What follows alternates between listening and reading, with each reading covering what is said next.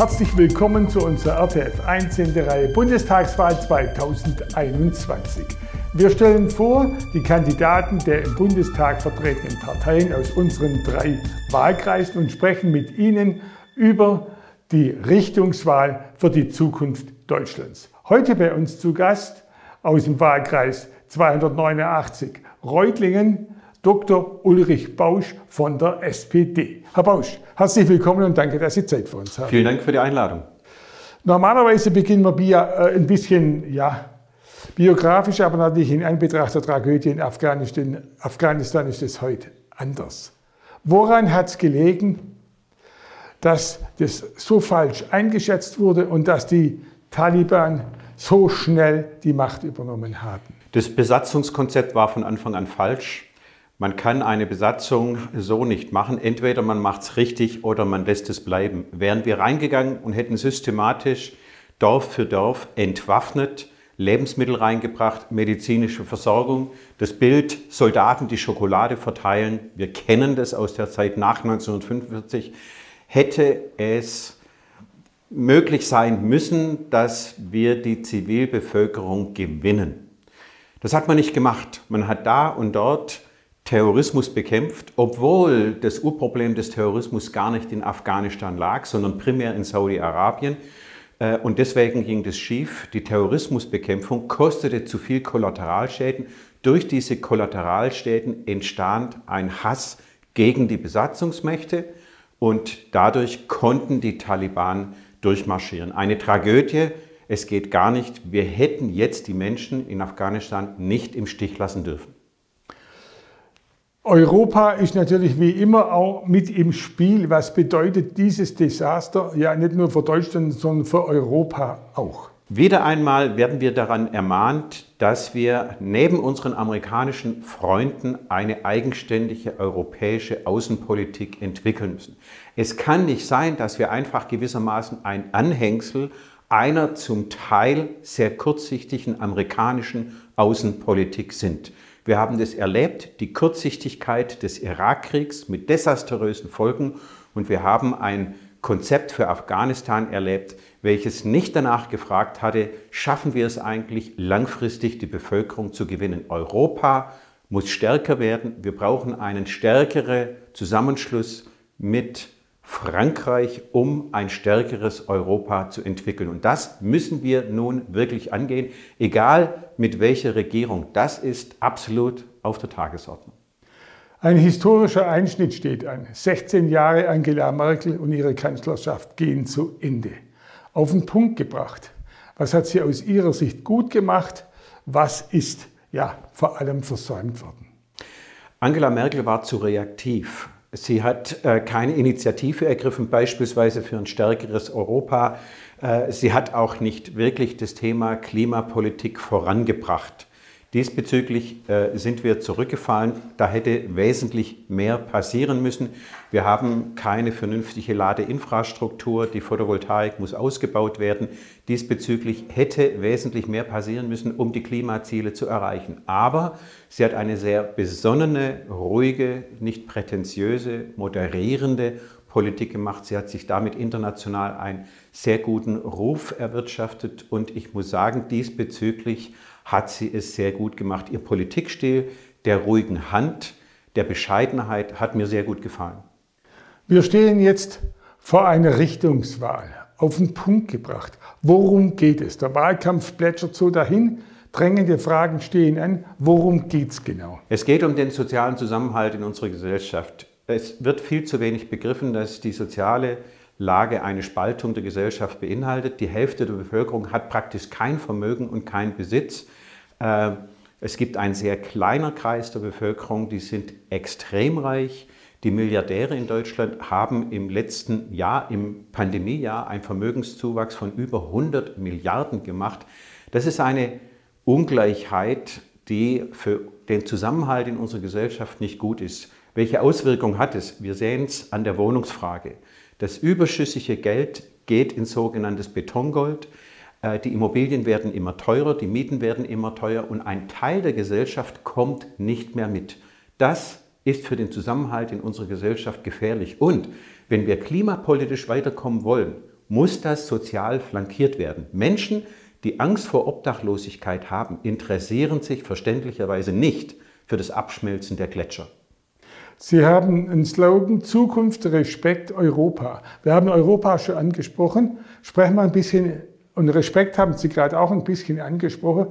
Wie empfinden Sie es jetzt, wo Sie Wahlkampf machen? Spüren Sie auch, dass viele sagen, das tue ich mir nicht mehr an.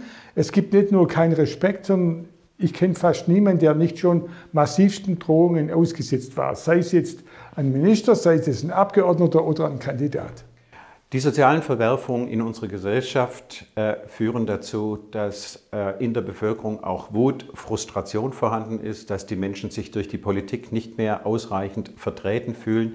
Und das führt einer, zu einer Verrohung in der Gesellschaft. Das Ganze begleitet durch die sozialen Medien, die ihren Teil dazu beitragen, dass man etwas härter, ungehobelter, unhöflicher miteinander umgeht. Und diese Unfreundlichkeit in den sozialen Netzwerken, die wirkt auch in die analoge Welt hinein. Ich bin aber zuversichtlich, dass wenn wir die Pandemie hinter uns haben und die analoge Welt wieder gewichtiger wird, dass dann wir auch in den Umgangsformen wieder etwas behutsamer miteinander umgehen werden.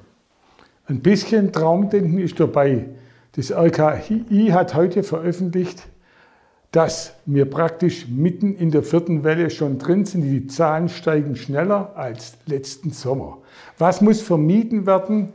Äh, aus den Erfahrungen der vorausgegangenen Lockdown-Beschränkungen, damit nicht wieder Jugend auf der Strecke bleibt, damit nicht wieder eine Volkshochschule, die Sie zu vertreten haben, in, in schwierige Fahrwasser geraten. Also die RKI-Zahlen stimmen, das ist gar keine Frage, aber was wir auch sehen müssen, wir haben im Moment keine solche Belastung des Gesundheitswesens, weil mehr Menschen geimpft sind und deswegen weniger dramatische Verläufe gibt. Insofern müssen wir bei den Maßnahmen äh, sehr vorsichtig sein. Äh, wir dürfen es nicht genauso machen wie im letzten Jahr. Ein weiterer harter Lockdown wäre für die Wirtschaft, aber auch für das soziale Zusammenleben sehr, sehr schlecht. Entscheidend ist, dass die Menschen sich impfen lassen.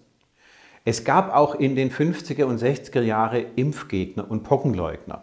Wir hatten die Pflichtimpfung gegen Pocken bis 1975 und nur dadurch konnten die Pocken in Europa besiegt werden. Wir haben aktuell die Pflichtimpfung gegen Masern. Das Bundesverfassungsgericht hat gesagt, das ist okay. Ich hoffe, dass uns eine Impfpflicht erspart bleibt. Deswegen mein Appell an alle, lasst euch impfen. Wir blicken ein bisschen auch in die Zukunft, ist ja auch in dem Slogan drin.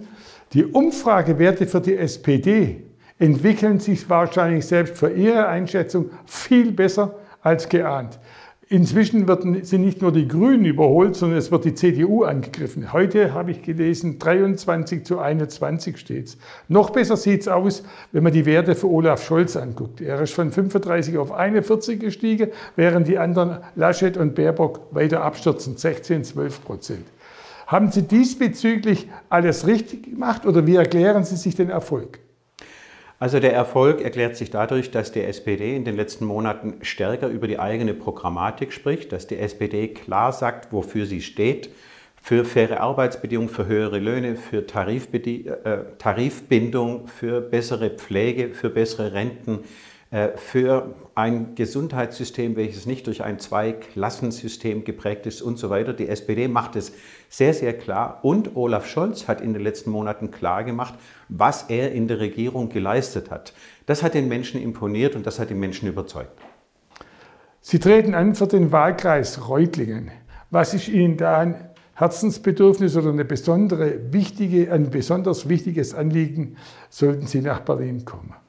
Ja, das ist zum einen natürlich die Digitalisierung äh, und das ist der Ausbau von Breitbandversorgung, von Infrastruktur auf der Schwäbischen Alb. Es kann nicht sein, dass man im Auto äh, grundsätzlich nicht telefonieren kann, wenn man auf die Schwäbische Alb hochfahren möchte. Äh, schnelles Internet ist heute so wichtig wie fließend Wasser. Äh, keine Firma, kein Unternehmen kann noch bestehen ohne ein schnelles Internet.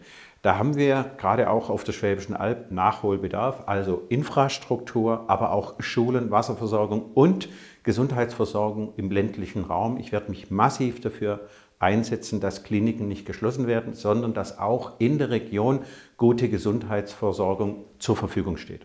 Sie haben es vorher angesprochen. Wohnraummangel, explodierende Preise. Kann das auch ein strukturelles Problem sein, weil Sie so für den ländlichen Raum sich stark machen?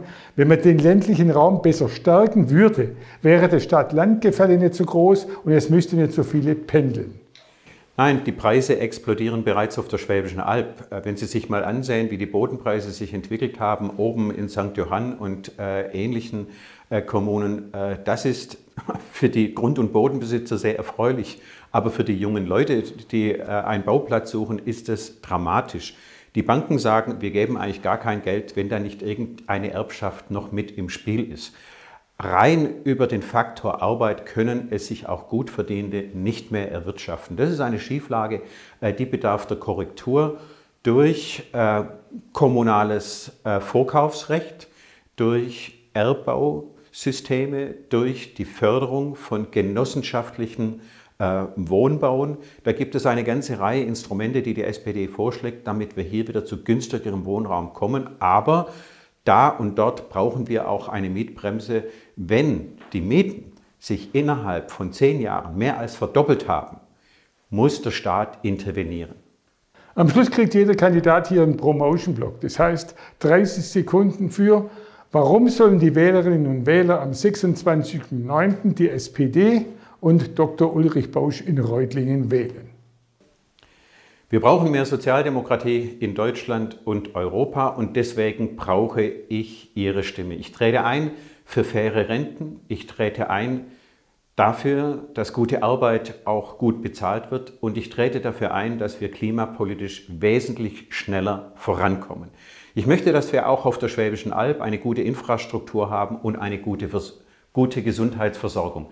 Das geht nur durch staatliches gemeinsames Engagement. Deswegen brauche ich Ihre Stimme.